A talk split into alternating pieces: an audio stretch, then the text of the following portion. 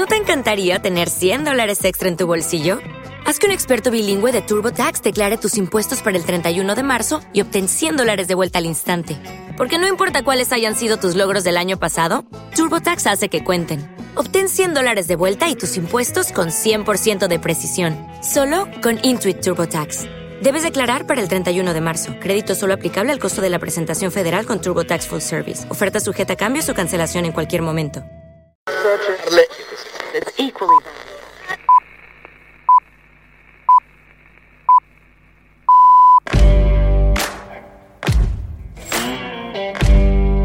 Yo soy tu padre. Aquí solo servimos lengua. A donde vamos no necesitamos carreteras. Sayonara, baby. Al infinito. Me llamo Forrest, Forrest Gump. Está mejor en casa que en ningún sitio. Está mejor en casa. Lo siento, Dave. Eso no me es posible. ¡Seguidme! ¡Conozco el camino! Me llamo Íñigo Montoya. ¡Corre hacia la luz, cielo! Alchemist es un podcast de divulgación de los oficios escondidos del cine. Si te gusta, danos un like y comparte. Me llamo Bond. James Bond. ¡Adiós, Pongo, por Si tomas la roja te quedarás en el país de las maravillas. He visto cosas que vosotros no creeríais. Buenos días, buenas tardes o buenas noches y bienvenidos a Alchemist. Alchemist es el primer programa de podcast en español sobre el cine narrado por sus profesionales, los alquimistas. En Alchemist te contamos el cine de otra manera, esas películas que te hacen flipar en la gran pantalla. Te las contamos desde otro punto de vista, el de aquellos que estuvieron detrás de las cámaras construyendo, pintando, maquillando y explotando cosas, como en la película de hoy, La Sociedad de la Nieve de J. Bayona. Quédate con nosotros porque te vamos a encantar. Te habla Ruth Villamagna, pintora escénica de props, puppets y criaturas. Y además de yo misma, están hoy aquí con nosotros Iván Bejarano, escultor y pintor de criaturas y props, y que hoy nos viene a hablar de su rol en la peli como prop maker. Hola Iván, bienvenido. Buena familia, ¿qué tal? Qué maravilla, aquí está otra vez después de tantísimo tiempo, aquí, aquí en familia después de las navidades.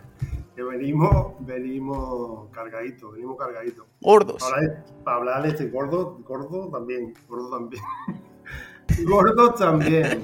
No, pero muy contento además de, de poder hablar por fin un poquito sobre esta sobre este peliculón que no sé, la verdad que tuvimos la sensación de cuando la estuvimos haciendo de que iba a ser algo guay, tenía muy buena pinta, yo qué sé, también. Bayona, joder, es como sabe que algo muy bueno va a salir de ahí. Y no he decepcionado, la verdad es que, no sé, yo personalmente he flipado bastante con la peli, así que encantado de estar aquí y poder hablar un poquito más de ella. Y también hemos invitado a José Osorio de Mordor Props, que estuvo en el equipo de Iván al pie del cañón. Hola José, bienvenido. Hola, buenas. Ahí tuve yo ahí de, de, de jefazo. Van. Bueno, menos mal que buen jefe. Me dio, me dio canchita para poder hacer las cositas de la peli. Bueno, luego nos cuentas, luego nos cuentas y también está bien que rajes un poquito de él, que ahora, aunque lo tengas delante, es tu momento. Le he dado, le he dado, le he dado espacio un año y pico, le he dejado tranquilo y hoy se las voy a dar todas Bien juntas. trabajado, bien trabajado, sí me gusta. Y además está hoy aquí Irene Luzán de su Digital y Tecmolde, que hicieron un montón de partes de los decorados de la película. Hola Irene, bienvenida. Hola, ¿qué tal? Bueno, encantada ¿eh? de estar aquí con vosotros. Muchas gracias por haber aceptado la invitación porque Irene está ahora mismo en un aeropuerto, conectándose en directo desde el aeropuerto porque, bueno, pues está muy liada con sus cositas y te agradecemos un montón que haya sacado un huequecito. Nada. Así que Irene se irá un poquito antes que los demás y a- además es que hoy nos ha enviado una, una pregunta un oyente para ti. ¿Ah, sí? Así que Oh. también antes de que te vayas te Qué la hago bien. a tope. sí, sí. Se dice mucho esto de que La Sociedad de la Nieve es la película más cara de la historia en España, con 60 millones de euros, pero claro, nada comparado con los blockbusters de los que estamos acostumbrados a hablar aquí con presupuestos que triplican o cuadruplican el de La Sociedad de la Nieve. Quería empezar con Irene, que igual se tiene que ir antes, porque hay gente que trabaja en este mundo de titireteros, amiguis. Irene, ¿se nota el presupuesto con el que cuenta una película cuando recibís un encargo? Sí, muchísimo. Mucho. Eh, a ver, nosotros en concreto con Bayona hemos trabajado en varias producciones que coincidí con Ruth, estuvimos trabajando juntas en lo imposible Y con Bayona precisamente eh, el presupuesto, bueno, pues es, suelen ser presupuestos altos y se nota ya en, el despliegue de cosas que te piden, en, la lista que te mandan de cosas, ¿no?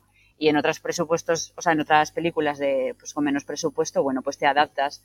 Incluso hay películas que están empezando, que son gente joven, un proyecto que nos gusta y, colaboramos, ¿sabes? También hay que hacer de todo. Vale, porque tú, por ejemplo, cuando, cuando os mandan al listado de todas las cosas que tenéis que hacer, se nota, por ejemplo, que una peli tiene mucho presupuesto, aparte de la cantidad de cosas que piden, porque luego no racanean cuando hacéis presupuesto. Yo entiendo que hacéis un presupuesto con diferentes niveles de calidad, ¿no? Sí, a ver, eh, sí, se nota que no te racanean, no te están ahí rascando la, pasta, eso es así. Pero que luego también te choca por otro lado, porque hay veces que grandes plataformas, ¿no? Que te piden un presupuesto y dices tú, guau, estos son la leche, ya verás. Eh, te dicen, oye, no me puedes bajar de aquí unos metros a metro, eh, te digo, me puedes bajar dos metros de aquí, dos metros de aquí, digo, hostia, de verdad. Bueno, pues sí, pasa.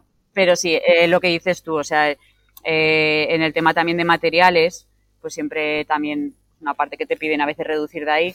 Pero bueno, en concreto, en, en esta, en la Sociedad de las Nieves, eh, no hemos tenido ningún problema. O sea, ha sido de, oye, con vuestros materiales, todo esto. Y eso hemos hecho. Claro, porque es, exactamente es lo que dices tú. Muchas veces no tiene que ver que una peli tenga un super presupuesto para que te. Ah, normalmente sí, normalmente está relacionado, pero a veces no. A veces de pronto dices, pero esta gente, ¿qué necesidad tiene de racanearme aquí? No sé, supongo que también dependerá de, de, de, lo que quieren hacer por otro lado y del dinero con el, que, con el que cuentan. Irene, ¿quién se puso en contacto con vosotros? ¿J o el diseñador de producción? Nosotros en este caso fue a través de, producción y de Crazy, eh, de otra empresa con la que trabajamos muchas veces. Y eh, en este caso fue así. En las otras que hemos hecho con Bayona directamente se pone en contacto Sandra Hermida o, o J. Bayona. En este caso lo que hicimos, se nos pidió la parte del... A ver, palabras técnicas, yo no entiendo de aviones, ¿vale? Yo le llamo el morro del avión. el otro día me informé que se llama la cabina cabina de pilotaje. Vale, de acuerdo. en el taller, sí, como no está Javi, que es el experto en el taller, le hemos llamado todo el mundo morro del avión y rocas. O sea, no ha habido más. El morro. Perfecto. Eso es, cabina. Me dijeron el otro día, me están haciendo una entrevista y me dijeron, cabina de pilotaje. Y digo, bueno, pues sí, cabina de pilotaje. ¿Te está gustando este episodio? Hazte fan desde el botón apoyar del podcast de Nivos. Elige tu aportación y podrás escuchar este y el resto de sus episodios extra. Además, ayudarás a su productor a seguir creando contenido con la misma pasión y dedicación.